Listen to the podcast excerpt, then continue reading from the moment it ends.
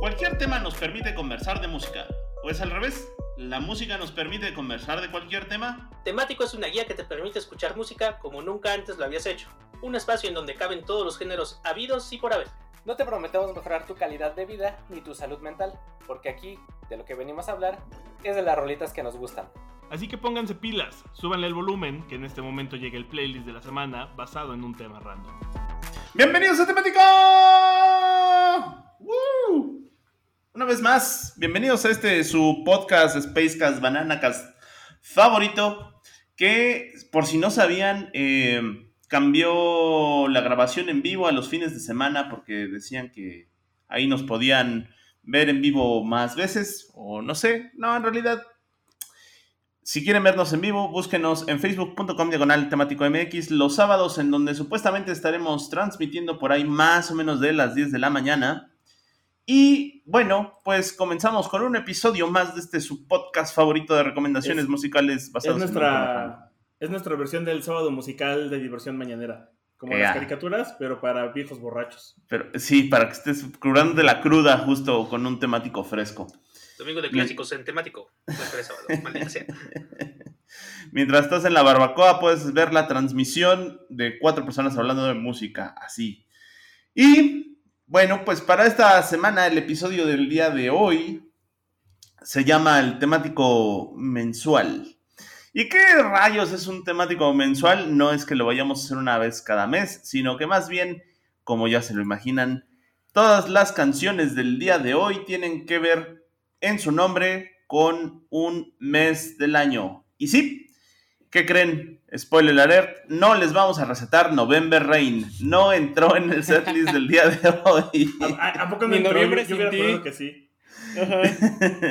Pues debió haber entrado. Güey, pero es que ya pusimos November Rain como cuatro veces, ¿no? Digo, no es que nos detenga a eso. Güey, ¿no, no, no te dio algo cuando dijiste ya pusimos muchas veces una canción?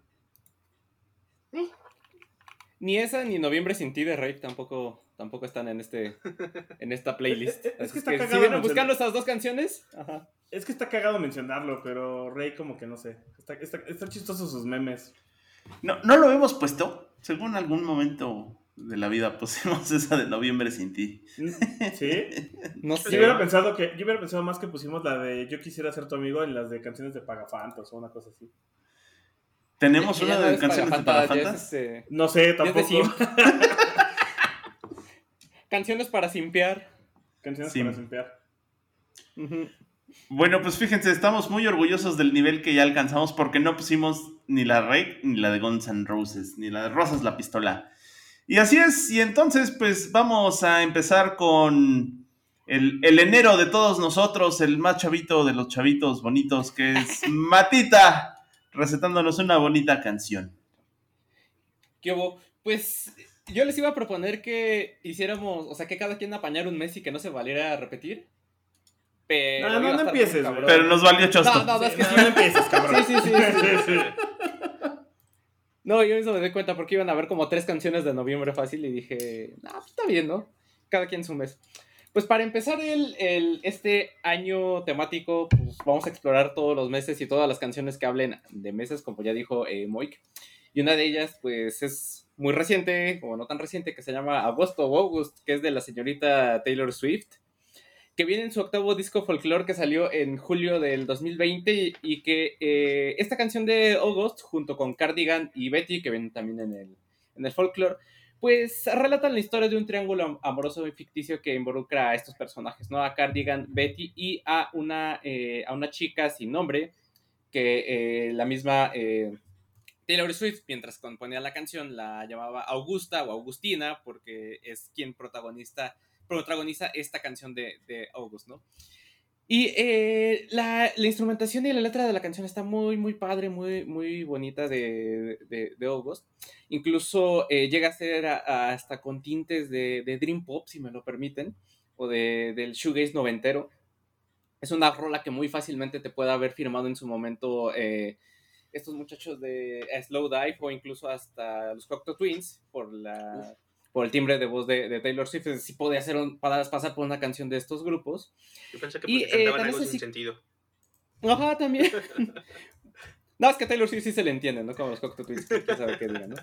Eh, esta canción alcanzó el puesto número 23 en el Billboard Hot 100, el número 5 en Hot Rock y Alternative Songs, también de Billboard, y estuvo en el top 20 de las listas de sencillos de Australia, Canadá, Malasia y Singapur, y en los premios eh, Grammy, el 14 de marzo del 2021, en la edición número 63, eh, Swift cantó un cacho de esta canción junto con Cardigan y Willow de, del siguiente álbum que fue el Nevermore. Eh, pues a todos nos sorprendió que durante apenas estaba eh, empezando la, la, pandemia o el confinamiento, ya, este, ya estábamos a medio confinamiento, ya muchos estábamos desesperados, y toma la que nos cae la Taylor Swift con este, con este discazo, ¿no? Así de prácticamente, pues, de la nada. Y, eh, y, aparte, otra vez nos volvería a sorprender ese año con otro disco que es el, el, el Evermore, más a, finales del, de ese mismo 2020. Eh, Pero sí, sí fue una grata sorpresa este disco de, de Taylor Swift, fue una bocanada de, de aire fresco. Eh, está producido también por Jack, por Jack Antonoff, que le ha, ha, colaborado con ella para 1989 y Reputation y Lover.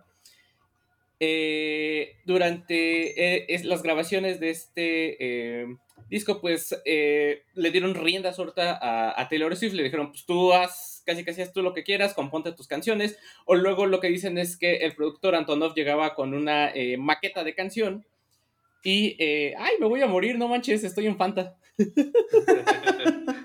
ya me fui a la Matrix, al mundo de Cyberpunk.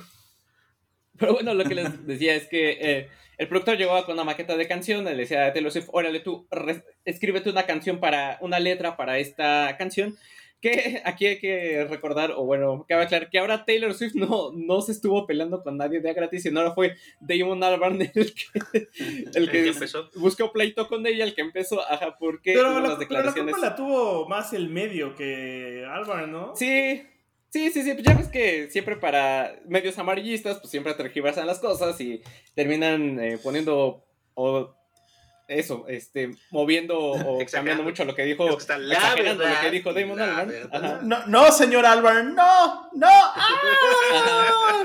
Y pues, a, a grandes ¿qué pasó? Pues que, que Damon Albarn dijo unas declaraciones así, no, pues es que este, ya es muy fácil que escribir canciones ahora porque pues eh, ya no las escribes tú, no siempre hay alguien que te ayuda, ¿no? En el, y puso, por ejemplo, a, Taylor Swift, ¿qué pasó? Que algunos medios amarillistas dijeron, ah, pues es que Damon Albarn dijo que Taylor Swift no escribe sus canciones, ¿no? Y, total, ¿no? Que, que la, la, banda, la, las Swifties, las fans de, de, Taylor Swift, con justa razón se encabronaron, porque pues sí, la señorita Taylor Swift sí escribe sus, sus canciones y compone sus canciones y los hace, los hace muy bien. Y, y, como dijeran, y como dijeran los, los este, estos norteños, escribe bien bonito. Y ella sí escribe bien bonito, exacto. Tiene además, además, y, además yo, yo sí voy a decir lo que nadie dice, la niña es chillona y la, y la pellizcas, mano. O sea, además, justo. Aparte de eso y aparte pues su fandom, que también es como muy unido, o sea, la quieren y la protegen mucho de este tipo como de, de ataques. Son muy veloces. Entonces, pues, también todos pues es que Ajá. De eso creció su carrera, mano. Ah, pues se le fueron encima a Damon Albarn. Eh, la misma Taylor Swift dijo, oye, compa, pues yo la, la, la neta te admiraba, ¿no? Pues, ¿qué pasó, güey? sí, sí, Éramos panas. Esto? Éramos panas, ajá. Y a total que Damon Albarn salió a, a disculparse. Dijo, oye, pues la neta, eh, tuvo una conversación sobre composición de canciones y lamentablemente, pues todo se redujo a un clickbait. Y pues me, me disculpo sin, sin mayor, este, espero que entiendas. Eh, Después eh, volvió a salir a, decir otra, otro statement que era así como, ah, pues sí, la neta me equivoqué. O sea, ya como van dos veces que se disculpa con Taylor Swift. Pero bueno, el, el daño ya está hecho, ¿no? Y eh, ya para terminar y para hablarles ya un poquito más de, de, de la canción, eh, lo que les comentaba, ¿no? August forma parte de un triángulo amoroso que habla sobre, que, del que se relata en tres canciones, que es Cardigan, Betty y August. Y eh, justo lo que comenta Taylor Swift es que quería explorar la idea de una chica en una relación eh, indefinida. Eh, en August es el punto de vista de esta chica que, como les decía, no tiene nombre. Y se enamora de James, que ya estaba en relación con otra persona, que es, la, este, que es Betty, la otra, la otra chica de este triángulo amoroso. Y eh, justo lo que quiere, le, quiso poner fue como estos tintes de aire suburbano, que luego más, vamos a hablar más también de, los suburbios más adelante. y que eh, pues básicamente es, la, es los sentimientos de una adolescente que tiene un amor no correspondido en verano, ¿no? Y que pues justo agosto, agosto es un mes que, que cae en, en, verano, y es lo que menciona la letra de la canción, de que pues, el, al agosto se le fue así, se le, casi casi se le fue entre las manos, se, se le resbaló y, que pues con este romance eh, amoroso, ¿no? Pues... Eh, pues cuando termina el romance de la protagonista, bueno, termina el verano, pues también termina el, el romance de, de, verano, ¿no? Y todo este, estos sentimientos que tiene esta chica, que lo que les comentaba es que pues sí es una bonita muy, una canción muy, muy bonita que viene en este disco, todo el folclore no, no, no tiene pierde, es un, es un discazo de, de, de Taylor Swift. Y eh, pues bueno, vámonos con la primera canción de este meta, ¿canción temático? Ajá. Antes hay que preguntarle al señor productor, que es como el, el, el experto en folk nuevo, ¿le gustó el Ajá. disco folk de Taylor Swift? No lo he escuchado, no soy tan fan. Ah. Uh, Uy, nos van, a fun nos van a funear porque no le gustó al señor Swift? productor. Clickbait. Estás viendo y no ves. Ajá. Ni modo. Ya tendrá, ya tendrá material para hacer discos. Mañana nos van a cancelar, vas a ver. Sí, ¿eh? Resulta que nos escuchaban pocas personas y pocas de esas personas eran fanáticas de Taylor Swift. Sí las hay, sí las hay. Pues bueno, vámonos con Dogos de Taylor Swift. Eh, sí. Y volvemos. Tengo un problema con Taylor Swift que es que me imagino a un Eevee haciendo Swift cada que alguien dice Swift, porque soy muy Pokémoníaco. Todo el tiempo. Solo pienso en el ataque de Pokémon. Perdón. Dicho eso, no tengo ningún otro problema con Taylor Swift. La verdad es que está chida su música y no es mi tipo de música. Yo creo que lo hace bien. Bueno, eh, vamos a poner una, una canción de una banda que salió después de Nirvana, de los Foo Fighters que ya hemos hablado bastante de ellos. Creo que lo único que siempre se me pasa y siempre se me olvida es el nombre de la banda de dos integrantes, o de la antigua banda de dos integrantes de los Foo Fighters, que la verdad la primera vez que me enteré de este hecho se me hizo bien, bien random y bien extraño, porque resulta que el guitarrista y el baterista de los Foo Fighters, o bueno, uno de los guitarristas y el baterista, eh, eran pertenecientes a Sony Day Real Estate, que es una banda demo, pero del emo de, de los 90. Así un o sea, ¿es una banda demo? O, o, sea, ¿nunca fueron una banda real? ¿Solo era el trial o cómo es eso? No, emo. Ah. No demo, emo. nunca, nunca compraron la, la, la, banda completa, por eso siempre Exacto, por eso eran dos nada más. Sí. Er, sí eran un demo. Para desbloquear a los otros dos. Ajá. Era la versión retail. Y bueno, pues lo, lo Sony Real Estate, Sony Day Real Estate, la verdad tiene música bien bonita, está bien chido Sony Real Estate. Y pues estaban en la, o están en la disquera Sub Pop, que pues es donde estaba Nirvana también, ¿no? Antes del gran éxito, antes de pasarse a Geffen, pues igual estaban en Sub Pop. Y la cosa es de que igual son de Seattle, entonces se conocieron pues desde hace bastante tiempo. Pero siempre se me ha hecho bien, bien interesante, ¿no? O sea, cómo pasar un poquito de emo a ser integrantes de los Foo Fighters. También cómo, cómo, cómo, cómo será eso, ¿no? De que tu banda no principal, comillas, sea súper popular. a nivel internacional, ya sabes, como nivel megabanda y pues tu banda principal no tanto, ¿no? Es, Pre pregúntale a, a, a, los de Moderato y a los de Fobia, mano. Por ejemplo, por ejemplo, su proyecto de... pero aparte Moderato es como el proyecto de cagada broma. Ajá. Se vuelve estúpidamente popular, ¿no? Yo hubiera dicho más bien, pregúntale a Moderato y a los Concord. Puede ser.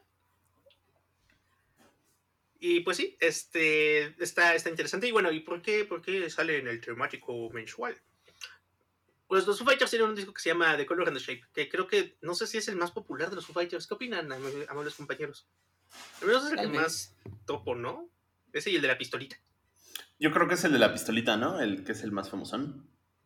Pues el primero, ser. ¿no? ¿Es el de la pistola? El primero es el de la pistola. El primero es una pistola. Que aparte el primero uh -huh. fue casi todo grabado prim primero como demo por Dave Grohl y luego ya se consiguió otros integrantes.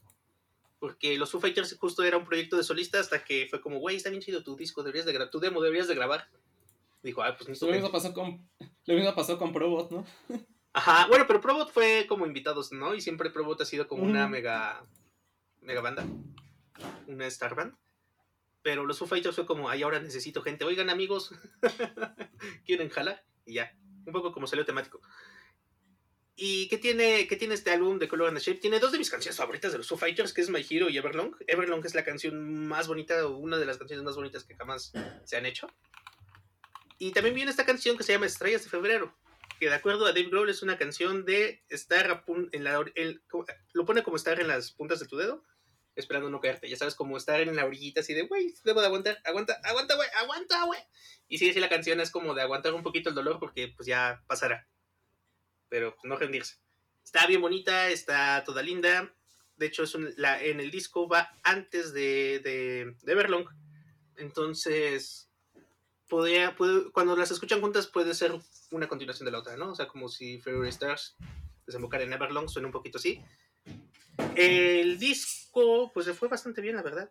Tiene, tiene varios premios, tiene varias canciones que fueron en listas de popularidad y pues estuvo en el top 10 de varios, de varios charts en diferentes países.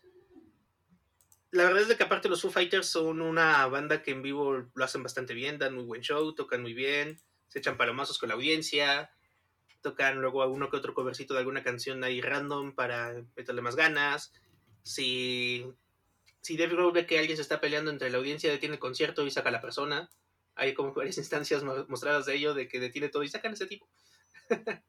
Entonces está, está, está bastante cool. La verdad, escuchen a los Foo Fighters. Si no lo han hecho, escuchen esta canción y aguanten ahí, manitos. Aparte, este temático va a salir en febrero, si no estoy equivocado, así es que queda perfecto para este momento. Aguanten ahí, manitos. Y, y, van a sacar su peli. Y se ve muy cagada. Sí, sí, sí. Sí, la de que, van a grabar un estudio satánico. Oh, sí. Oh. Sí, se la quiero ver. Me suena, me suena mucho Tenacious D, pero la quiero ver. Uh, vi, un comentario de alguien de TikTok que hace, habla de cine y justo dijo así de, güey, lo único que me hizo pensar es que quiero una continuación de Tenacious D.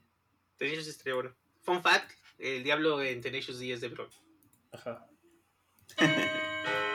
y pues ya, con eso Fairy Stars de los Foo Fighters. Ok, eh, yo voy a empezar mi temático con eh, una banda de neoyorquinos que eh, encontré este término que era el indie noir. Que, según esto navegan entre el post-punk y el indie noir. Y estoy hablando de The National, que ah, son, de estas bandas oh. que, o sea, escuchas, pero así como que alguien menciona o que las ves en un cartel, que de repente topas algunas de sus canciones, pero no sabías que eran de ellos. Y ya que te pones a escuchar sus discos, la neta es que sí están chidos. Y está cagado porque tuvieron, pues le intentaron con sus primeros dos discos desde el 2005, estuvieron intentando pegar y la neta es que, no es cierto, perdón, desde el 2001 lanzaron el primer disco que es The National, después tuvieron Sad Sons of Dirty Lovers en el 2003 y no sería hasta el Trouble Will Find Me del 2013 que ya se volverían como muy conocidos. De hecho, una de mis canciones favoritas viene en el Trouble Will Find Me, que es My Girl. Eh, son de esas como rolas, creo que la pusimos en rolas para la lluvia. Son de esas de, para sentarte a ver cómo llueve y estás contemplando todas las malas decisiones de vida que has tomado. Y comer esa pizza rancia. no debí de haber ido ese viaje con mis amigos a entrar a ese karaoke, ¿verdad, Cyrax? No debía haber inhalado ese polvo blanco que encontré en el estacionamiento. Eh, pero eh, justo, eh, bueno, creo que el, éxito masivo les llegaría con el Trouble Will Find Me. Sin embargo, ya habían como tenido buenas críticas cuando lanzaron el Alligator en el 2005 y es de este álbum del que voy a poner una rola y la canción es Mr. November que la iba a guardar para, para mi temático de, noviembre de mi cumpleaños, pero la neta es que quedaba perfecto ahorita, Mr. November. Y además, porque es una de esas rolas que tiene como ese sentimiento nostálgico, eh, como de esas, de esas películas, como que podría sonar en una película que va en, su escena final y no sabes si ese fue un final bueno o fue un final malo, solo fue un final. Porque no, no, sabes cómo sentirte al, al, respecto de la canción, si, si, si, si es una canción buena, si es una canción mala eh, en cuanto a cómo te hace sentir. Eh, es raro eh, pero tiene un... Sí, o sea, es como... Estoy triste y enojado al mismo tiempo. Exacto, exacto. Ese es el sentimiento de Mr. November. Porque es como... No sé si me está diciendo que tenga esperanza o que ya no tenga esperanza. estoy, estoy triste y enojado al mismo tiempo, efectivamente. Y tomando en cuenta que creo que de November como que hay un chingo de rolas, es, es muy fácil encontrar una canción, como decía Matita, eh, pues voy a arrancar con esa. Eh, y vamos a escuchar entonces a The National con Mr. November. Pues seguimos. Eh, si, mal no recuerdo, ahorita que hablamos de los Foo Fighters y de The National, estuvieron juntos en una gira aquí, vinieron, ¿no? En, México ah, juntos. Ah, sí, sí, sí. Primero The National y luego los Foo Fighters, ¿no? Sí, bueno. Pues continuando con los.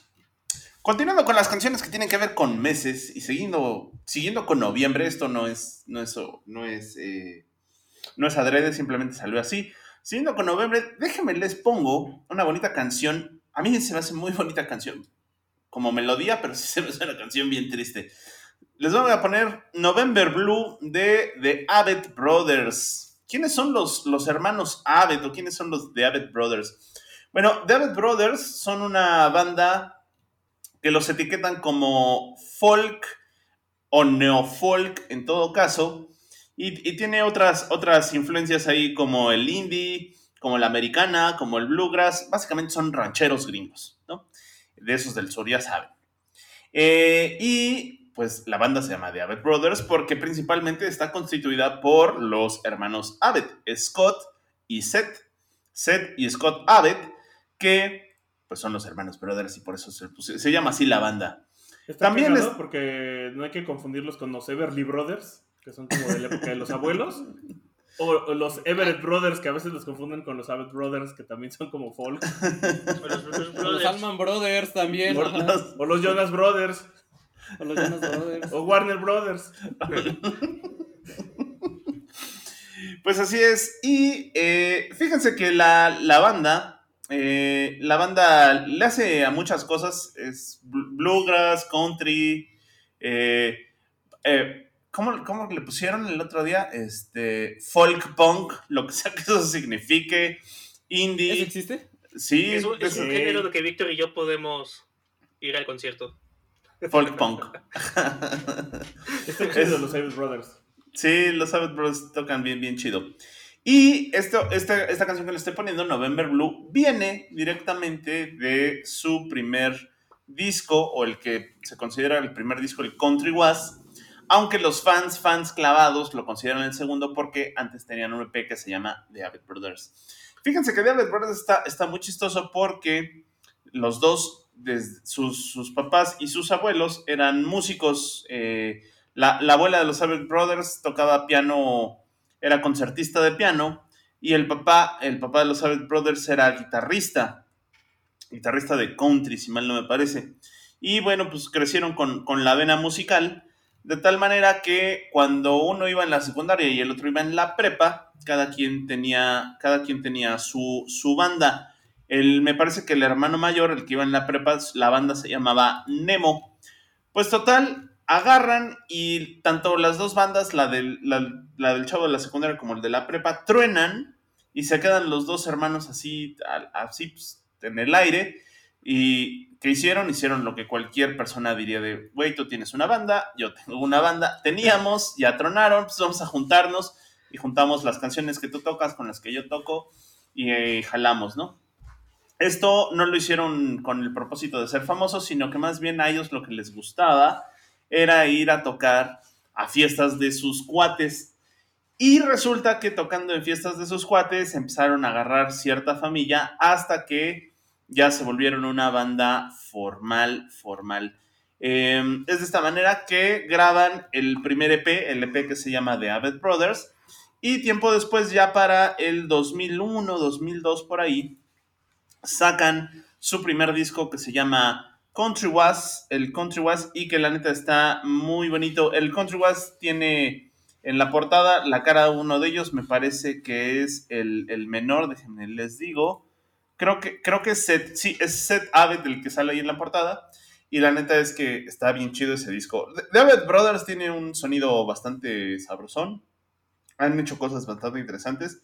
Pero lo que sea de cada quien de manera muy personal, a mí me gusta muchísimo este primer disco. Está, está bastante este, sentimental, por así decirlo. No estoy muy seguro, pero me parece que esta de November Blue salió en algún comercial, aunque no identifico de qué o quizás solo me lo estoy imaginando. De crema para afeitar. De crema para afeitar. No, no lo sé, podría haber sido, ¿no? Eh, igual también pudo haber entrado en, canciones, para, para semillarse la barba, pero bueno, este, este, y también, este, este no lo hemos hecho, pero deberíamos hacerlo algún día, eh, en uno de canciones para Matching Flicks. Eh, pues nada.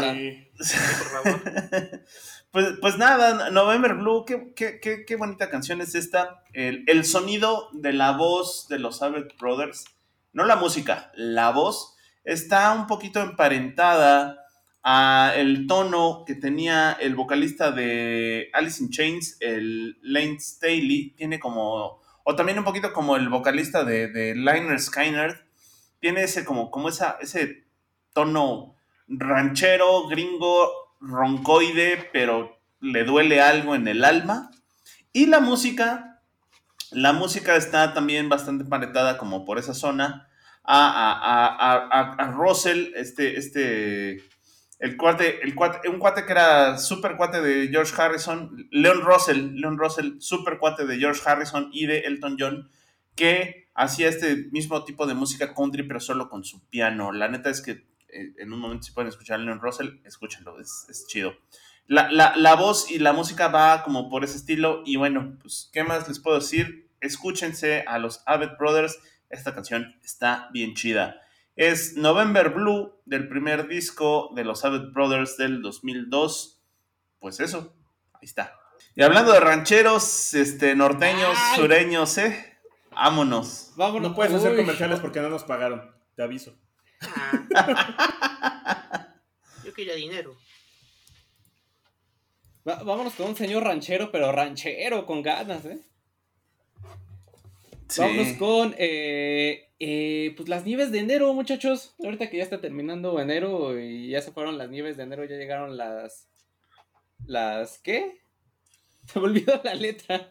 ¿Qué son las nieves de enero, los tamales de febrero y las flayudas de marzo? ¿O qué pedo? Oh, sí. Lentro. Ah, suena bien. Mira, la verdad es que las nieves de enero es un buen nombre para una eh, heladería o como un lugar que vende, ajá, que venga helados y paletas así.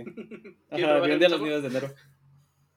Pues eh, resulta que Las Nieves de Enero fue compuesto por Mario Molina. No ese Mario Molina que ustedes están pensando que es el premio Nobel. Estaría cagado que un premio Nobel hubiera compuesto esta canción. Estaría cabrón porque es como de qué más, güey. O sea, ya ganaste un premio Nobel, compones canciones, es un chingo de barro. de nosotros. Y, y, no cualquier canción, una canción, una canción súper popular de, del género ranchero. Pero pues es un homónimo, es Mario Molina Montes, eh, que es el autor de Las Nieves de, enero. Y él fue un compositor eh, veracruzano eh, que nació en 1921 y pues tuvo una carrera importante como compositor en la música popular mexicana. sus canciones se llegaron a, interpretar incluso en los festivales OTI de la canción y todo el rollo.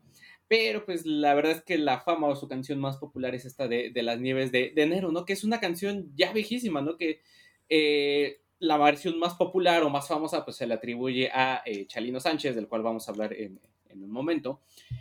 Pero que eh, las versiones eh, primeras o las más antiguas pues ya venían de, las épocas de, este, de, Antonio Aguilar y Miguel, Aceves Mujía, que también son de las versiones más populares o incluso de las versiones más populares antes de la de, Chalino Sánchez. Que incluso pues yo conocí esta canción por Antonio Aguilar porque pues mi papá es muy muy fan de, las canciones de Antonio Aguilar, entonces pues, por él conocí esta canción, pero era con, un tono más eh, norteño, pero norteño cincuentero, no más ranchero que, que, que de narcocorrido, digamos. Pero lo que les comentaba es que pues, la versión más popular es quizá la de Chalino Sánchez. Que, eh, bueno, ¿qué podemos decir de, Rosalino Sánchez Félix? Que pues, por eso se le conoce como Chalino, porque a los rosalinos así se les dice, ¿no? Es como si a, Rosalina de, Mario Galaxy le dijeran Chalina. fácilmente le podrían decir así. Pues eh, su carrera musical duró muy poco tiempo, ¿no? Prácticamente unos 3, 4 años, pero en ese tiempo le alcanzó para renovar el, corrido y rehacer, reinterpretar estos viejos clásicos, ¿no? Y darles un, nuevo sello e inaugurar como toda esta nueva etapa que vendría después del, del corrido norteño, ¿no? Eh, justo eh, la voz inconfundible de, Chalino Sánchez como esta, eh, esta voz tan, tan peculiar, pues fue quizá lo que después se, se, puso de moda en el, en el género, porque pues antes eran pues tesituras de voz muy, muy, muy reconocibles, que tenían que incluso hasta cantar en, en este, afinados, pero pues llega Chalino Sánchez y ni siquiera tenía, este, cantaba afinado, ¿no? Eh, era un estilo muy, muy peculiar que después hasta la fecha se sigue eh, tratando de imitar en el género y que pues eso le, quizá no era el mejor cantante, pero pues sí el que le echaba más sentimiento, ¿no? Y eso es lo que eh, se le, se le, em, se le premia mucho a, Chalino, ¿no? Que es esa voz inconfundible que, que tiene, ¿no? Y, eh, ¿qué podemos decir más de, Chalino Sánchez? pues es el rey, es conocido como el rey, el rey del corrido, es el ídolo del pueblo, ¿no? Sobre todo porque, pues, eh, es esta historia de, que se admira en esos este, círculos, ¿no? Donde es popular, porque pues realizó el sueño, que a pesar de que falleció a los 31 eh, años, muy joven, muy chavito, pues de, desde niño experimentó circunstancias muy difíciles, ¿no? Como la pobreza, el fallecimiento de su papá cuando él tenía apenas tres años. Eh, desde muy chico se tuvo que eh, ir de indocumentado a Estados Unidos, donde pues, tuvo que cruzar con ayuda de un pollero a, este, a, este, a California. Que, dato curioso, estuvo... Chalito Sánchez estuvo en Coachella pero no en el festival, sino trabajando en los campos de como indocumentado. ¿Cuántos kilos ha llevado en esta presentación? Sí, ¿eh? ya, ya, chiste malo de lío. Y eh, pues, curiosamente. Estuve en Coachella eh, antes de que fuera popular. Exacto, estuve en Coachella antes de que fuera popular. Un día trabajando en, en estos campos de Coachella, pues a Chalino le presentan a un hombre, de, a un hombre llamado Ángel Parra, que aquí les voy a hacer otro paréntesis. Eh, hay una, la Wikipedia está mal porque este Ángel Parra te lo vinculan con el Ángel Parra chileno, que es un cantante eh, de música popular muy famoso eh, allá en Chile y que es papá de un miembro de los tres, que si no me equivoco es el guitarrista de, los tres, el que es hijo de, de este Ángel Parra. Y yo dije, ah, no mames, que el papá del integrante de los tres descubrió a Chalino Sánchez y, lo invitó, Pero no. más bien impulsó su carrera, ¿no? Pero no, es otro Ángel Parra, ¿no? Ahí está mal la Wikipedia. Eh, Un nuevo capítulo en este Matita, editor de Wikipedia. Sí, ahí está mal, porque está vinculado este Ángel Parra con ese Ángel Parra, pues nada, nada que ver. Sí, se me olvidó editarlo, a ver si al otro lo, lo edito.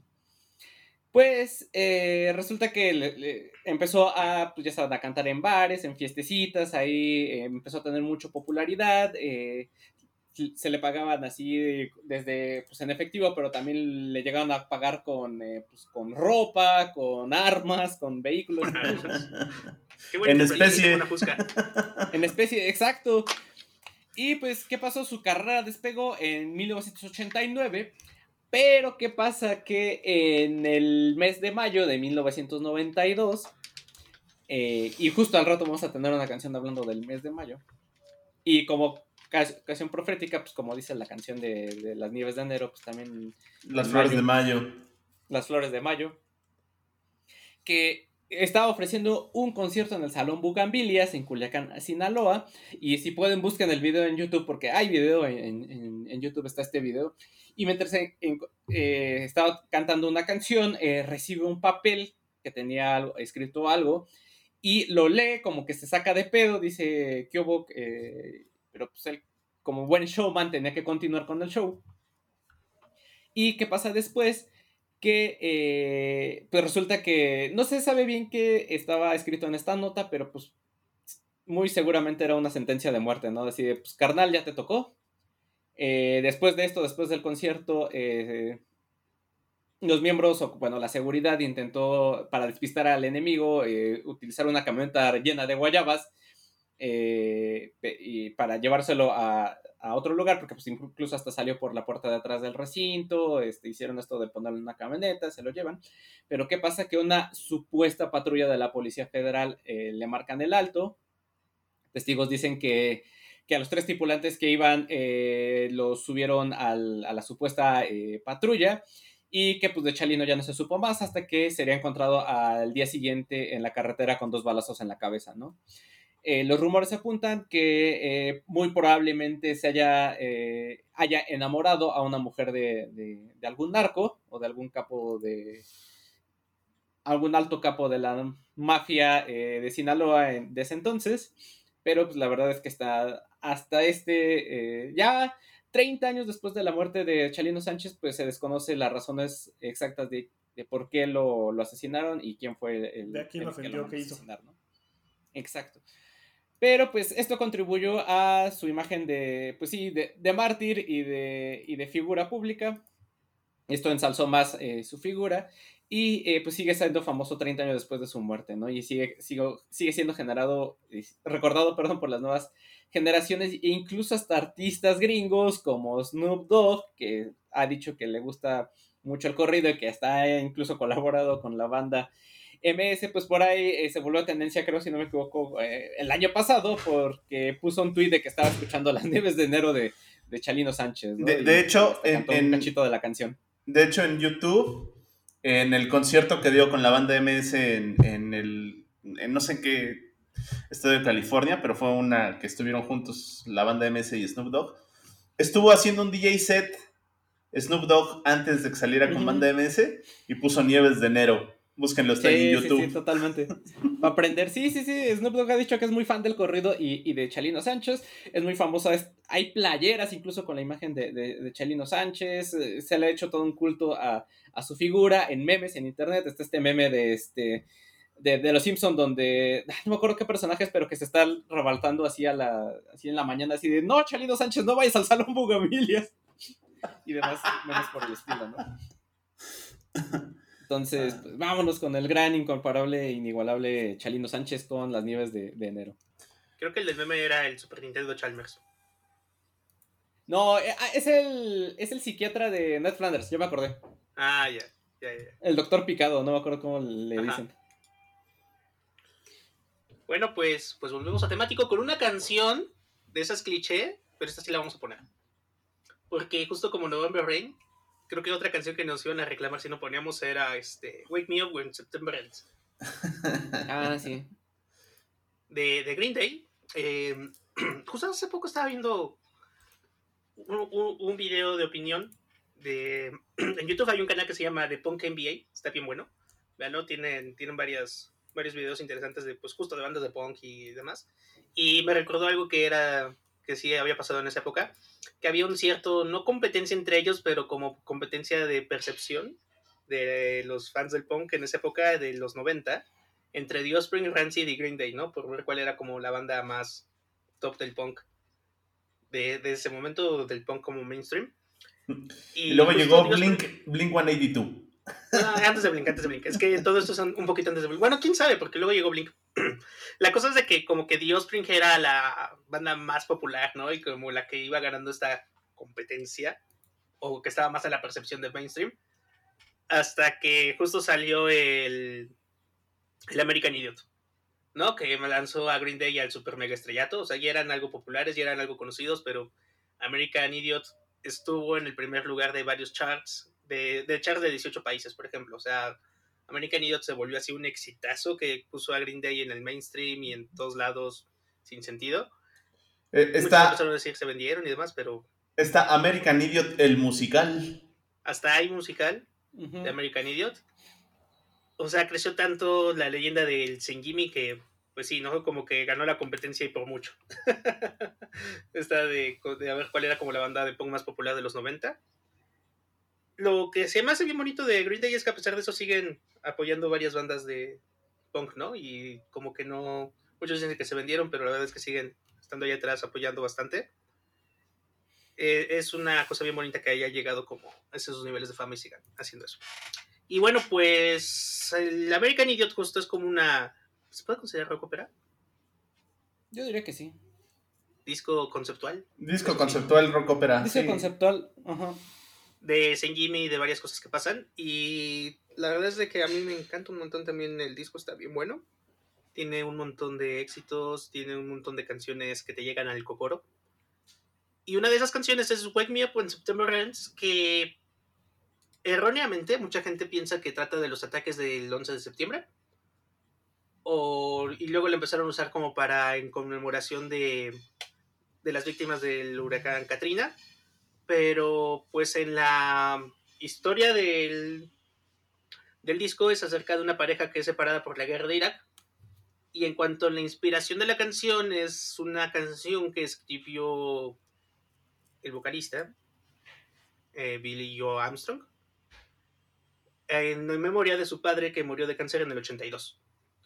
Entonces varios de los hechos que dicen ahí como que siete años han pasado muy rápido, pues primero está hablando de, de que pues siete años después de que su padre murió fue cuando hizo Green Day y luego 20 años han pasado muy rápido desde que pasaron 20 años de cuando escribió la canción, ¿no? De la, de la muerte de su padre. Y pues sí, es una canción llena de sentimiento y justo eso, ¿no? Porque pues dicen que cuando se enteró que se murió su padre, se fue corriendo a su cuarto y dijo, despiértame cuando acabe septiembre, ¿no? Porque justo murió en un septiembre, pues... Y quién, quién lo dijera, ya pasaron 20 años de ese disco, mano. Y ya pasaron casi 20 años de ese disco. Casi, ¿no? ¿O ya fueron 20?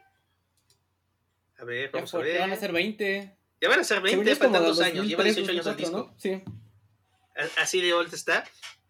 Eh, y pues sí, ahora ya en música de viejitos. pues el American Los clásicos de Universal Stereo. Que los clásicos de Universal Stereo. Que definitivamente es uno de los mejores discos que se han hecho como en la historia de la música, ¿no? O sea, sí deberían de escuchar este, este discazo. Creo que es un Green Day bastante accesible y como con música que pues, a todo el mundo le puede gustar, más allá de, de qué puede pasar. También fue el pináculo de la modita de andar con corbata roja y camisa negra. Y delineador a los ojos. Es como el pic. El otro, día vi, el, el otro, día vi, un TikTok de unos güeyes, una, una, cuenta de papás, así de cuando nuestros hijos se quieren hacer los interesantes, les vamos a enseñar cómo era en nuestra época. Uy, y sí, entonces los, bueno. los, los, hijos actúan como de, ah, no seas ridículo, y de repente los papás se ya sabes, el papá delineado, peinado aplastadito, corbata roja y todo el día con cara de hueva hasta que los hijos es como de ya, por Dios. sí, sí, creo que, creo que nuestra generación tiene, tiene una nota muy alta en, en excentricidad adolescente que va a estar difícil de superar. Creo que le ganamos a los hippies por mucho. Creo que agarramos a los punks y los unimos y los les subimos un nivelito igual a los góticos. Entonces sí, va a estar interesante, ¿no?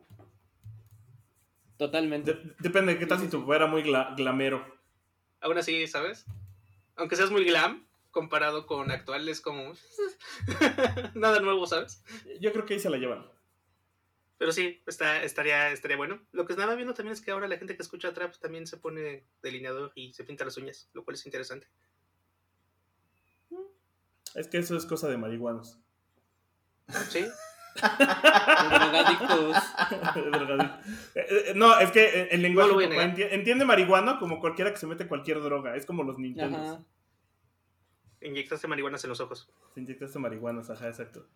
Y bueno, pues esto, este, escuchen el American Idiot, side note, historia chistosa del Pai. Tenía un profesor de inglés en la universidad que nos daba como letras de canciones y nos ponía una canción para que completáramos con lo que escucháramos que era lo que le faltaba a la letra, esas tenía como huequitos, era la, práctica, uh -huh. la parte de la práctica de, de listening.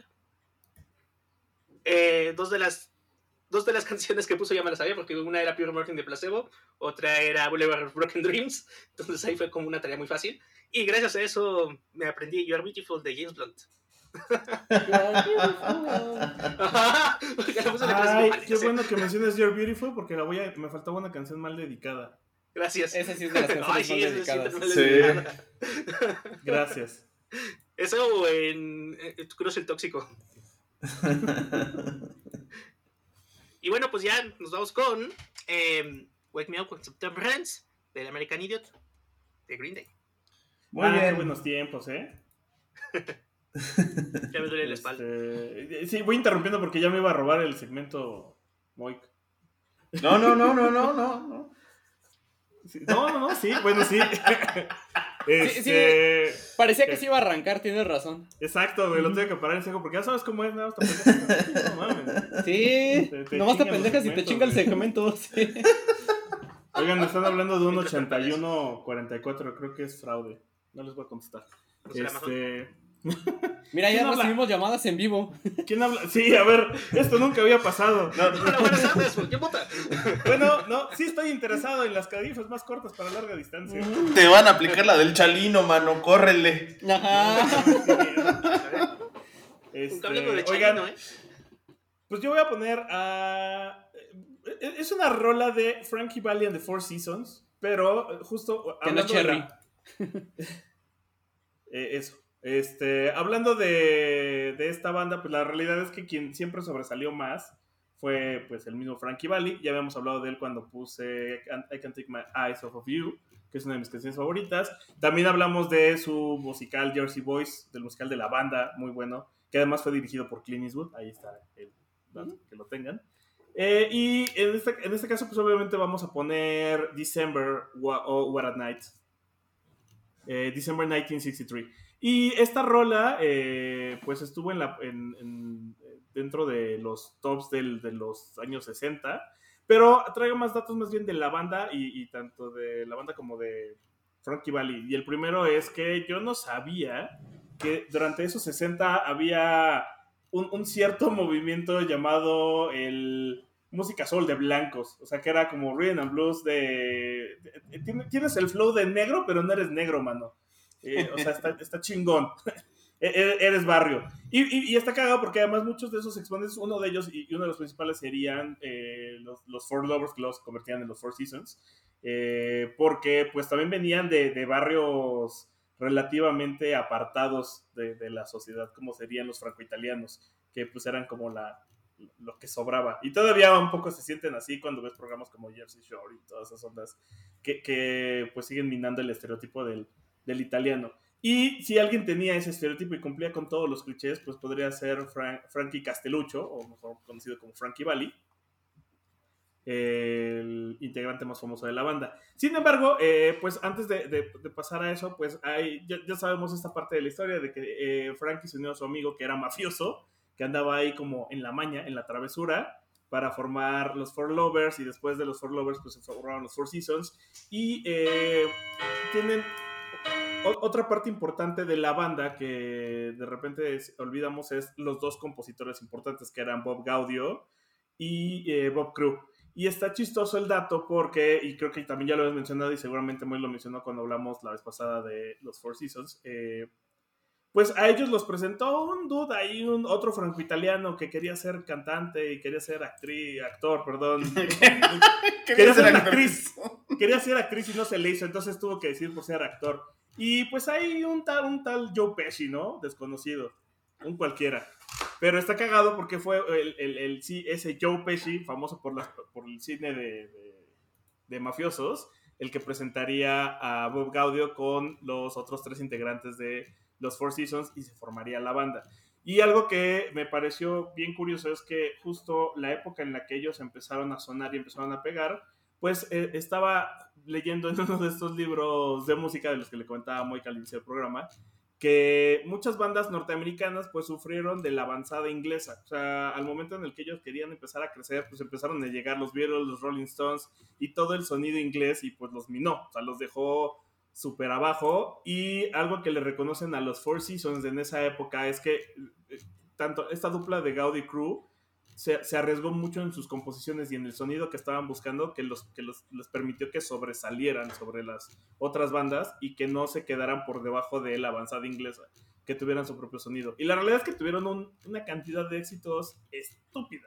Eh, creo que uno de los sonidos más representativos, y, decían en Nueva York, es el World, Like, a Man, eh, el de Beat Girls Don't Cry, este, December What a Night, eh, Can't Take Eyes Off You, que ya es más bien de Frankie Valli, y, y también tendría todavía Frankie Valli como solista muchos éxitos. Uno de ellos sería Grease, eh, el tema de la película de Grease, que además fue compuesto por eh, este Bobby, ¿es Bobby Gibbs? Se me olvidó su nombre, aquí lo tengo.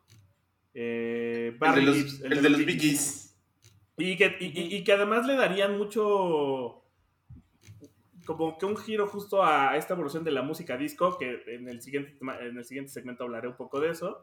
Pero, eh, pues parecería que no es, parecería que es una banda más que tuvo algunos hits, pero la realidad es que también es una banda con mucha historia y un buen representante del rock y del rhythm and blues americano, eh, blanco, de, eh, pues de, de, Nueva Jersey.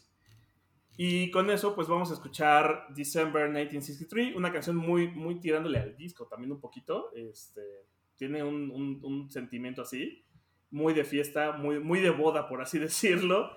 Entonces, pues vamos a escuchar December 1963 o What a Night de ah, los Four Seasons. Hay nomás para que se den un, un, quemón. Eh, ahorita que Maneskin está sonando con todo, la de Begging es original de los Four Seasons. Ay, no más. Ay, Begging también estaba buena. Y les dije que iba a pegar, chavos. Se los dije un año antes. Lo escucharon ustedes aquí primero en temático. Así es. Pues vámonos, vámonos más con... Ahora vamos a pasar de justo de diciembre, vamos a pasar de diciembre a enero. Y eh, la canción que les voy a poner yo ahorita es January de Pilot. January de esta banda Pilot. Es como el segmento universal estéreo. Está muy cagado. Eh, eh, a Pilot los pueden escuchar pues sí, ya en estas estaciones de radio que tocan clásicos de los 60s y de los 70s. Este es de los 70s. Y fíjense que Pilot, Pilot es una, una banda escocesa de lo que... Es que no, sé si llega a ser hard rock, es muy pop rock. Eh, a, Pilot lo, lo, pueden, la banda la pueden identificar también por su otro gran éxito que es Magic. Y curiosamente estos cuates de Pilot vienen a conformarse después de que se desintegra su banda anterior, que también es una banda más o menos conocida, que son los Bay City Rollers. Los Bay City Rollers tienen este éxito que se llama Saturday Night, ¿no? Eh, con razón el sonido es muy emparentado. Se desintegran los Bay City Rollers y entonces eh, David Patton y Billy Lyle y Stuart... David Patton y Billy Lyle, que venían de los Bay City Rollers, se juntan con Stuart Tosh y con Ian Byrneson o algo así, y ya forman lo que es Pilot. Y Pilot tendría una carrera más o menos estable eh, por unos, que habrán sido unos 5 o 6 años, de tal manera que sacaron seis discos, cinco discos al, al, hilo, en donde los dos primeros son como que los, los más representativos de la banda, ¿no? El, primer disco que tuvieron lo sacaron en el 74 y es el Pilot, así se llama, Pilot. Y luego en el 75 sacan su segundo disco que se llama Second Flight. En el Second Flight sería el disco que más, más venderían y viene esta canción que es January. January es, esta, es la canción que les vamos a poner el día de hoy. Y es una canción bastante alegre, bastante bonita. Tiene todo el sonido de los, del pop de los 70s. Y pues nada, ¿no? Terminará siendo casi, casi un eh, two-hit wonder, ¿no? De esta banda Pilot. Aunque, eh, pues sí eran una buena banda, pero como que no, no, no brillaron mucho y se fueron desintegrando. De tal manera que para cuando llegaron al cuarto disco, ya nada más quedaron los otros dos integrantes de la banda y lo hicieron, lo hicieron como de manera un poco forzada. ¿Qué pasó? ¿Qué pasó con el grupo?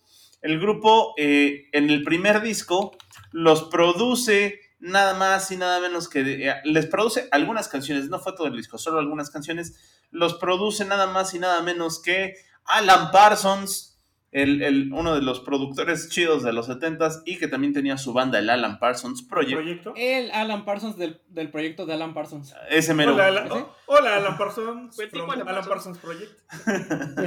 Puede dejar de decir Alan Parsons. No. Alan Parsons. Como Gabriel y, y entonces, eh, en el primero y en el segundo disco les produce algunas canciones, pero el grupo se va desintegrando de tal manera que eh, cada quien toma su propio camino. Lial, que era el, este, se, me fue ahorita el nombre, Billy Lial, que era, que era de los dos que venían desde los Bay City Rollers, murió en el 89 de, de SIDA, le dio, le dio SIDA y se murió en el 89. Eh, luego Stuart Tosh, Stuart Tosh sí se hizo muy amigo de Alan Parsons y se unió al grupo de Alan Parsons. Y después estuvo también con esta otra banda que se llama Ten cc que ustedes los pueden identificar por la canción de Not in Love, ¿no? Que la pueden escuchar en el soundtrack de, Los Guardianes de la Galaxia, ¿no? La de I'm not in love. Bueno, esa es Ten cc Entonces, Tosh. también podría quedar en canciones de Soy Sola, ¿no? Sí, sí, sí. No, le voy a hablar, no le voy a hablar. Porque los chicos grandes no lloran. No, no, no, no, no, no, no, bueno, sí. Entonces, Tosh se va un rato al Alan Parsons Project y después Ten CC y ya, ahí, ahí queda. Y los otros dos que son eh, Patton y, y estuvieron, eh, se conectaron con Kate Bush, que también es, de, esas, de, esas, tierras de por allá, con esa elfa. Con la Catalina Arbustos, en la época más o menos de el, el Wuthering Heights, o sea, el, del disco Wuthering Heights o Cumbres Borrascosas de, de, Kate Bush. y este, pues estuvieron ahí tocando con, con ella, tanto en el disco como en la gira de ese año. Y pues después también se separaron. Y Benson también terminó tocando con los TNCC ya cuando iban de, salida los TNCC y pues total que se disolvieron como Fanta. Pues eh, no hay mucho más, no hay mucho más que decir. Pilot es, es, una es una banda que vale la pena escucharse por los éxitos que ha tenido. Este es uno de ellos. Está bastante alegre, está bastante bonito. Y bueno, pues sin más ni más, del Second Flight de 1975, Pilot con January. Miren, este, voy a apurar mi segmento porque ya quiero pedir desayuno. porque ya quiero pedir una nieve. Sí, una nieve de enero. No, pues miren, les hablamos de, las flores de mayo en la canción de Chalindo Sánchez. En, en, Taylor Swift les mencionamos que estuvo inspirada en los suburbios. Y pues vámonos a los suburbios y al mes de mayo con Arcade Fire. ¿Eh? ¿Vieron ese giro? Sí, con, la galera de fuego. bueno, con la Arcadia de fuego. La maquinita de fuego, eh, quién sabe. Pues eh, uno de los discos más aclamados por la crítica junto con el Funeral de Arcade Fire es el. Eh, es precisamente The Suburbs. Que si no me falla, ganó Grammy. ah, sí, ganó premio Grammy a Álbum del Año en el 2011. Ahí nomás para que se den un quemón. Y que pues este disco salió en el 2010, ya este disco ya cumplió, eh, o ya está cerca de cumplir en mayo eh, los 20, ¿no es cierto? ¿Cuándo, ¿Qué más salió? Bueno, este año ya cumple 22 años. Sí, 22, no es cierto, 12, ya estaba agregando 10, no sé contar, gracias, hola. Hola, ¿cómo estás? Y que fue, estuvo en la lista de los... sí, todavía no sé contar, disculpen. Eh, fue de los discos más vendidos en Irlanda, Reino Unido, Estados Unidos, Canadá y pues ¿qué les podemos decir? Es un discazo este de The Suburbs que trae eh, canciones como The Suburbs, Ready to Start, eh, Mother Man, eh, eh, Month of May, que es esta que les vamos a poner, Wasted Hours, Deep Blue, Sprawl y, más, ¿no? Es un, es un gran, gran disco de, de Arcade Fire. Que Winnie Will y Will Butler, los, los hermanos que componen de Arcade Fire, sí, dicen que se inspiraron en la educación que recibieron mientras vivían en los suburbios de Houston para escribir las rolas de, este disco. Y eh, el mismo eh, Win Butler ha dicho que pues no es una carta de amor ni una crítica a los suburbios, sino que es una canción desde los suburbios, ¿no? Como, o sea, es del, barrio y para el barrio, ¿no? Básicamente. Que bueno, no es lo mismo el barrio en Houston o en, Canadá que el barrio, el barrio pesado acá en, nuestra gloriosa CDMX, pero bueno, ¿no? Si no, le hubieran salido rolas como del Aragán, yo creo. Dicen los Dark Fire que es, que es rock urbano. Ándale, sí, es, es, es, rock, es rock urbano, rock rupestre, pero oilos, pero, pero canadiense, ¿no? Así de, mm, ¿qué te digo? No, no, huele a tierrita y tiner como el, el, este, el valedores juveniles de, de, del Aragán. Pues eh, el mismo Whit Butler dice que este es un sonido muy como si mezclaras a Neil Young con Depeche Mode, que así se escucha este disco y pues sí tiene como mucho de ese estilo. Y lo curioso es que eh, todo el disco fue grabado en, acetato, o sea, lo grabaron en LP, por eso si pueden, eh, busquen el, LP o el, vinil de este disco, que no, no, no, está muy difícil, lo pueden encontrar en, en Amazon. Y después de eso lo transfirieron a digital. Es por eso que eh, la versión tanto en CD como en digital está muy fiel a lo que es el vinil, pero bueno, pues nada como el vinil, ¿no? Porque pues aparte compresión de audio y esas cosas que ustedes ya saben. Porque somos unos mamalones del audio en este podcast, gracias. Exacto, sobre todo Cyrex. Pero bueno. Ay, sí, mira. Creo que ya tienes más LPs que yo. Es probable. Pero bueno, eh, el vocalista Whit Butler dice que el significado de esta canción es que pues eh, los veranos en Montreal son como muy crudos, o sea, son muy, muy devastadores. No, más bien, los inviernos, perdón, en Montreal, pues al ser una provincia canadiense, pues son súper eh, fríos y, y toda la gente pues se la pasa encerrada casi casi en sus casas por, el, por estos fríos que cuando llega el mes de mayo, que es cuando llega el, o ya está la primavera, la primavera ya con, con todo, llega un poquito más del, del, verano, porque hasta incluso sus primaveras son hasta muy frías, y pues existe esta sensación de, de alegría ante la gente, ¿no? De que todo el mundo se, se vuelve eh, loca. Y pues esta canción, esta canción es lo que precisamente refleja, ¿no? Que la gente se vuelve loca durante el mes de mayo en, en, este, en Montreal y por eso es un ritmo muy punk, ¿no? Muy así, muy, muy prendido, con mucho punch.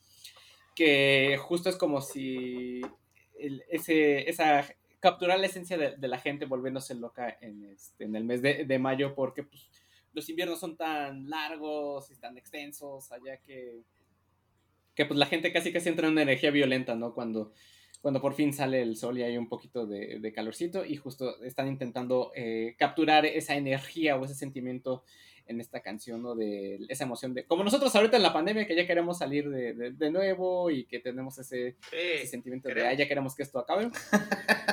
Yo quiero salir, sí. Justo eh, eh, intenta capturar e-, ese momento, porque hasta en la, en la canción la letra dice eso, ¿no? De que voy a hacer un disco este mes de mayo, este, el mes de mayo es una cosa violenta, en la ciudad empieza a cantar, eh, hay personas este, gritando, todo el mundo está enamorado, eh, la ciudad este, pues, está vuelta loca y es lo que dice esta canción de, de, Month of May. Es una de las canciones que tienen más punch. No es de mis favoritas del, del de Suburbs, lo debo de admitir, pero sí es de las canciones que tienen más punch y reciben más atención del, del disco de, de The Suburbs de Arcade Fire pues vámonos con el mes de mayo en el mes de enero. O en febrero, no sé cuándo salga esto. Y bueno, ahora, ahora continuamos con, con un proyecto musical de, de, Bristol, que desafortunadamente tiene el nombre genérico número 2. ¿Musical? Se llama Nicarus. Entonces es un poquito difícil de encontrar información porque hay mil cosas llamadas Icarus. El punto es de que son de Bristol, está hecho por dos hermanos, por Tom y Ian Griffiths. Esperemos que no se peleen como los otros hermanos que conocemos Reino Unido. Hacen música electrónica, está muy buena y vinieron al festival Vaivén del 2019. Ya saben, de esos festivales super hipsters a la orilla de alguna alberca en Morelos. en Tepos. En Tepos, ajá. Pero se ponen interesantes, se ¿eh? han traído bandas interesantes de esos festivales. Lástima que me los perdí. Y pues obviamente no han hecho últimamente, ¿no? Eh, tienen una onda musical bien buena. La verdad es que es como. Tienen un poquito el sonido de Bristol. O sea, ya saben, como sonido un poquito melancólico, interesante, medio oscurón, pero a la vez con punch bailable electrónica. Eh, Bristol, aparte, como que hay mucha música electrónica que viene de ahí, ¿no? Entonces es todo un lugar para, para, ver, para haber escuchado música de, de esa región está, está, está buena el concepto musical. Tienen varias canciones en Spotify. De hecho, la canción que vamos a poner se llama October y tiene por ahí de los 24 millones de reproducciones. Entonces, populares. 36 millones de reproducciones, perdón. Ahora, lo interesante de Icarus, creo que también eso, se formaron en el 2013, ¿no? Tienen un disco nada más que salió en el 2020, pero tiene una cantidad enorme de sencillos y EPs que es mucho de, pues, como siempre ha funcionado la música electrónica, pero más ahora que todo es más digital la distribución, pues ha pasado más, ¿no? O sea, ya no es necesario tener que juntarte tus 45 minutos de música para sacar un disco y que valga la pena la inversión, cuando pues literal en tu compu puedes sacar un sencillo de 3, 4 canciones, aventarlo en Spotify, MySpace, Bandcamp o donde quieras, y Zip se acabó, ¿no? Entonces, pues, lleva estábamos... Ajá. que era algo de lo que estábamos comentando, no me acuerdo en qué temático, que justo por eso está regresando este, eh, hay como este regreso del EP como formato de, discos como super cortos como de cuatro o cinco canciones, que fue también por la pandemia, ¿no? Que justo muchos están produciendo música en su casa y eso se ve mucho reflejado también en, Y está interesante, ¿no? Porque el EP era la opción a no tengo tanto dinero para producir un disco completo, pero sí para producir un EP. Ajá ahora se ha vuelto más un, pues ya está la canción y no sé si voy a sacar un disco en algún momento. Lo cual también nos lleva a conclusiones como que ahora muchas veces los discos pues son más un concepto, ¿no? Y llevan más como una narrativa, a diferencia de pues nada más es una colección de 12, 10 canciones que contamos a lo largo del año, ¿no? Que pasaba con algunos, algunos proyectos musicales. Ahora ya, ya, ya creo que en varios géneros vemos más esto del disco conceptual, ¿no? Del álbum concepto, de un álbum con una narrativa como específica. Y bueno, bueno, en el caso de Icarus, pues sí, tienen, si entran en su Spotify, van a ver un montón de portadistas, porque son un montón de sencillos, un montón de EPs, un montón de remixes de, de otras bandas, pero eso no los hace malos ni nada, nada más es como un dato curioso. Y escuchen October Siren, October es, un, es electrónica chida, está buena para lounge, está buena para, para estar en la influencia de algunas otras sustancias, esperando a que pase el día y si los ven en vivo en algún momento, si los ven en algún cartel cuando todo esto pase, denle, es una buena... Yo, eh, es, un, es algo, un proyecto que seguramente se escucha muy bien en vivo, está muy buena onda. Y pues nada más que decir, porque la parte no, casi no tienen medios ni nada, o sea, sabes, son como de esas bandas que hay poca información al respecto. De hecho, hasta por ahí si entran a Wikipedia y buscan Icarus Banda, van a encontrar otro proyecto que tiene más relación con Apex Twin, pero que no es este Icarus porque sí, creo que es un nombre demasiado generic, ¿no? Es como... Hasta, si buscan Icarus Electrónica, les sale así como Icarus, soluciones en electrónica. el Steren. El Steren, ajá, sí. Y, si buscas Icarus Duo, hay un dúo de, de trompetas que se llama Icarus. bueno, uno tiene una trompeta y otro un saxofón. Y no son este Icarus. pero está interesante. nombre de banda metalera. Nombre de banda metalera, pero pues esta es electrónica. Eh, y pues sí, sí, dale una checada, escuchen Icarus, escuchen la canción que vamos a poner que se llama Octubre y que sí suena Octubre. Creo que Octubre es un mes que suena, no sé por qué, melancólico musicalmente, un poco halloweenesco, pero para mí es el mes donde empieza Halloween. Y pues también es porque es el porque otoño, primer mes de otoño, ¿no? No mientras es Halloween nunca termina. Halloween es un estilo de vida. Es un estilo de vida, pues, si estuviera Jess aquí, estuviera... ¿Eh? Ajá. que si estuviera Jess aquí, estaría muy decepcionado de ti. Un poco, sí. Perdón, perdón por traicionar mis principios en un dicho. Y pues ya, con eso nos vamos con October de Icarus. Esta, esta, esta es como de las que tenían que estar, ¿no? Este, sí. Ah, claro. Igual, que la de Green Day. Esta ya sé que no caímos en November Rain, pero pues sí caímos en estas otras dos. Eh, vamos a hablar de September, de Erwin El Erwin on Fire. Del Erwin el Erwin. Eh, sí, tenía, que estar esta rola. Otra rola de la música disco. Y pues. El, eh, Matito ya estaba cantando la de las vacunas, ¿eh? Ajá. Sí. También. Oiga, pues está, está curioso más bien la creación de la banda. Eh, se, formaron en Chicago y el fundador que es Maurice White. Y resulta que se llaman Air, Wind and Fire porque esos son los tres elementos de su signo zodiacal. Ah. y pues era, era, era todo un personaje, güey, porque el güey estaba obsesionado con la cultura egipcia, lo sobrenatural y la ciencia ficción. O sea, como ciertos eh, conductores de podcast de ahora. Eh, y por eso, si, si, ven los discos y ven el disco donde sale esta canción, la de September, pues van a ver que tiene toda una estética egipcia en, en el arte. Y es porque él está obsesionado con toda esa mística. Estética que coincide con los Polymarts. Eh, un poquito. Sí. Totalmente. Y pues, pues Erwin and Fire serían los precursores de del ahora denominado disco. Eh, y esta canción, pues, es esas infaltables eh, de boda, principalmente. Se ha vuelto en canción de boda, tal cual, junto con todo, con todo el, el, disco. Y otro de los datos curiosos es que la banda usa un instrumento llamado kalimba, que no es un acosador de menores de edad, es un instrumento musical que es de Sudáfrica y que es parte de lo que le da ese sonido a sus canciones. Eh, esta canción es del 78 y la canción apareció en películas como Shaolin Soccer. Para los que no vieron Shaolin Soccer, búsquenla, está cagada. Está chistosa. Eh, Una noche en el buceo, mi villano favorito. Y también sale en Nice Guys, que conectándolo un poco con lo que mencionaba eh, Paya hace rato, en, en Nice Guys también sale My Hero de los de los Foo Fighters y creo que es uno de los mejores momentos de, esa película cuando sale esa canción. Eh, y pues con eso, justo, vamos rápido porque ya todos queremos desayunar, entonces vamos a escuchar September de Erwin and Fire. Bueno, pues vámonos a acabar ya el segmento musical y vamos a acabar justo en el mes que inicia con este podcast, con febrero. Vamos a ponerles esta bonita canción que se llama February 3rd o el febrero 3 un día después de haber digerido los tamales. Febrero tercero. Febrero, el tercero. de esta... Mi cumpleaños el 3 de febrero. Mira, pues ahí está. pues vámonos a hablar de esta, esta mujer talentosísima. La Jorge. La Jorge Smith. La, la Jorge Herrera. Este.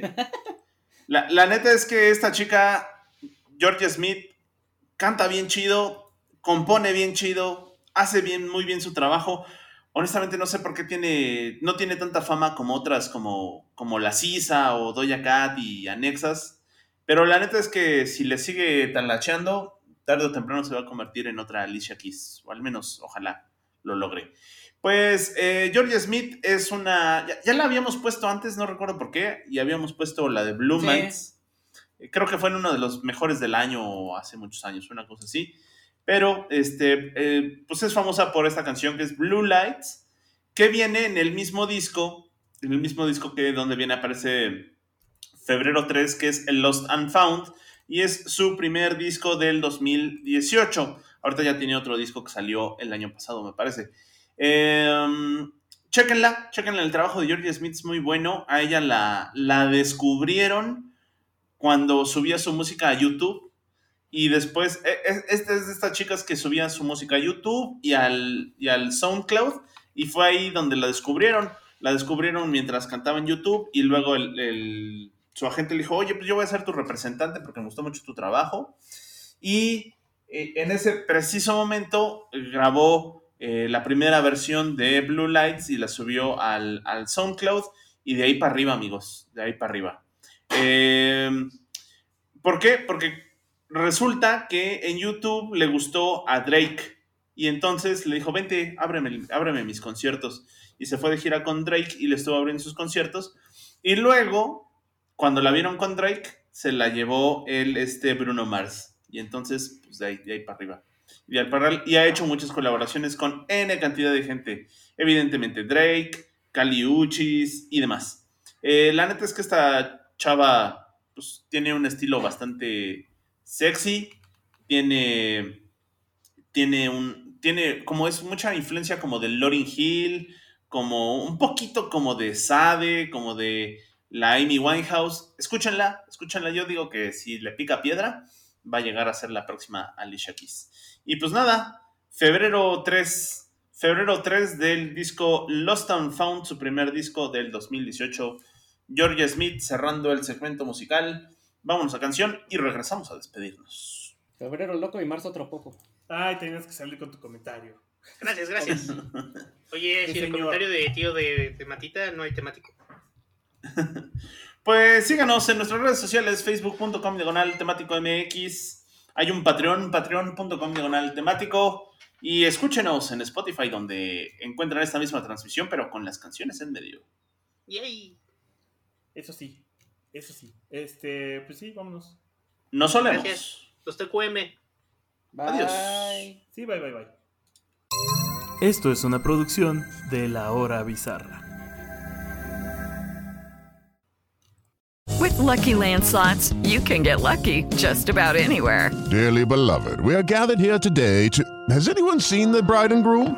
Sorry, sorry, we're here. We were getting lucky in the limo and we lost track of time. No, Lucky Land Casino, with cash prizes that add up quicker than a guest registry. In that case, I pronounce you lucky. Play for free at LuckyLandSlots.com. Daily bonuses are waiting. No purchase necessary. Void where prohibited by law. 18 plus. Terms and conditions apply. See website for details.